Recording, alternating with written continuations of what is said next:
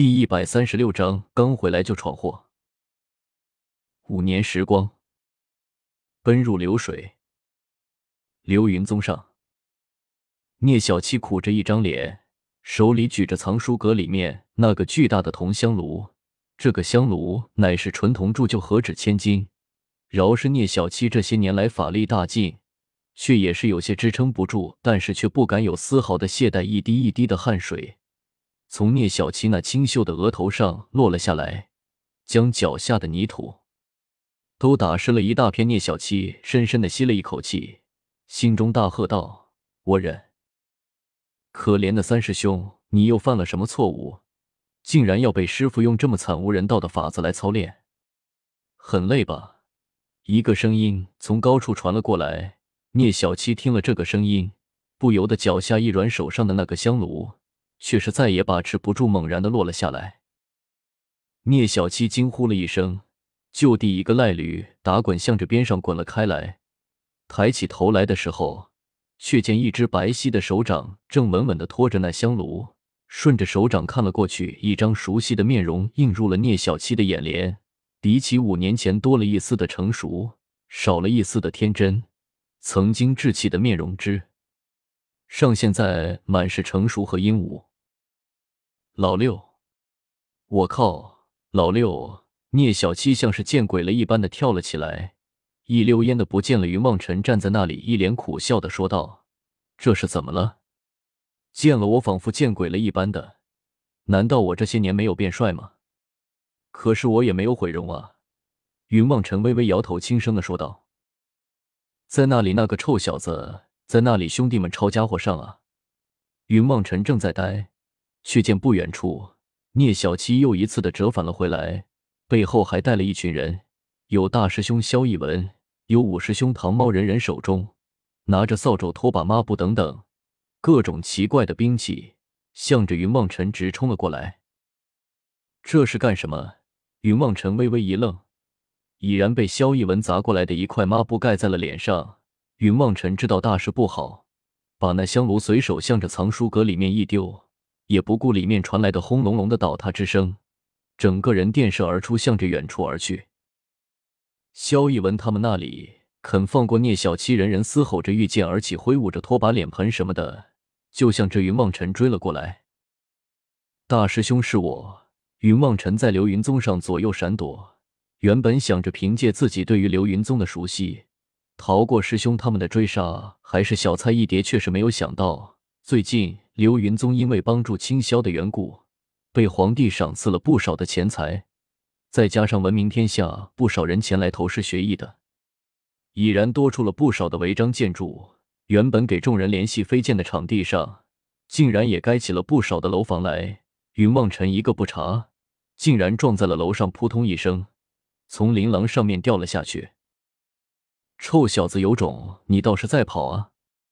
你有种，你跑给我看！萧逸文功力最高，自然是第一个冲了上来，举起手中的拖把，向着云望尘没头没脸的砸了下去。云望尘慌乱的躲避，被唐猫一把抓住的手臂也不管三七二十一，直接就用手里的水盆招呼了起来。就这一瞬的功夫，聂小七、龙腾他们冲了上来，不由分说的将云望尘整个人压在了地上，暴打了一顿。我说大师兄，你们打我做什么？好不容易诸位师兄弟打的过瘾了，云望尘成整个人已经被打得犹如猪头一般，完全没有刚才出来的时候那副仙气飘飘的模样了。让你小子在失踪五年了，你也不说回来看看。我们哼头两年，兄弟们都是想着你回来了，我们好酒好肉的招待你。可是从第三年开始，兄弟们已经是只要你小子敢回来。我们一定把你打成猪头！”萧逸文说着，又在云望尘的脸上重重补了一拳，开口骂道：“这边还欠缺了一些恩，这样就像猪头多了。我，我不是经常有写信回来的吗？这样也要打？”云望尘一脸无辜的望着五个师兄，露出了一副可怜兮兮的模样来。屁话！你的信里就会说，你又找到了什么好玩的好吃的？你有没有说过半句对我们好的话？有没有给我们准备什么礼物回来？你个昧良心的家伙，我看出来修炼。你那就是去人家胡吃海喝花天酒的，拿着我家的钱不当钱，简直就是禽兽。聂小七已经出气的愤怒，抓着云梦辰已经被打成了猪头的脸，又摇晃了几下。有有，凡是我在信里有提到的，我各样给你们准备的一份吃的喝的，我全都用万载寒冰给你们冻起来了。这不是，这不是。云梦辰吓了一跳，连忙打开了自己的须弥盖子。将这些年来的收获一股脑的取了出来，五年的东西都有。唐茂伸了一个懒腰，一脸疑惑的望着云梦辰，开口问道：“不会全都过期没了吧？”“不会不会，我全都用万载寒冰给你们冻好了，你们解冻就能吃了，好的很呢。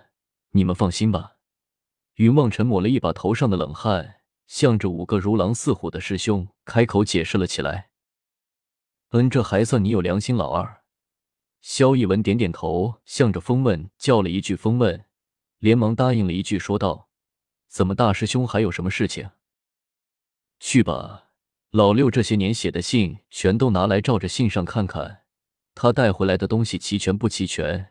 如果少了一个，哼哼，就让他做一天猪头；少了两个，就是两天猪头。”萧逸文有些恶狠狠的向着风问，说着，目光却始终打量着云望尘。好厉，我这就去了。风问欢呼了一声，纵身而起，就向着自己的居所跑了过去。没跑几步，却一头撞在了一个人的身上。风问刚想开口骂一句，却见眼前那红色的道袍十分的熟悉，不由得吓了一跳，连忙闭嘴抬头看去，果然是师傅奉天哥站在了他的面前。师傅，风问惊呼了一声，连忙跪了下来。云望尘他们五个人听到声音，向着这边望了一眼，也一起跪了下来，开口道：“师傅。”哼，一个个都长本事了，就在我流云宗的山上肆无忌惮的打闹是吗？奉天哥冷笑了一声，目光转向了聂小七，冷笑道：“老三，我让你举着香炉罚站，你怎么跑到这里来了？是不是现在我的话不好使了？”奉天哥的目光一寒，吓得聂小七浑身上下。都是汗毛倒数，战战兢兢的。望尘，你回来了。奉天哥的目光转向了云望尘，双眼之中的目光缓和了下来，开口轻声的问了一句：“多谢师傅挂念徒儿，是今日刚到，看到三师兄在那里罚站，所以一时兴起，和三师兄打闹了一番。”云望尘见师傅对自己的态度不错，不由得松了一口气，开口向着奉天哥笑道。打闹了一番，你就用那么大的香炉砸塌了我半个藏书阁，你小子要死啊！奉天哥惊呼咆哮了起来，一脚把云梦尘踢飞了出去。半个藏书阁？不是吧？师傅徒儿哪有这么大的本事？您就不要再吓唬我了。云梦尘抹了一把头上的冷汗，开口向着奉天哥说道。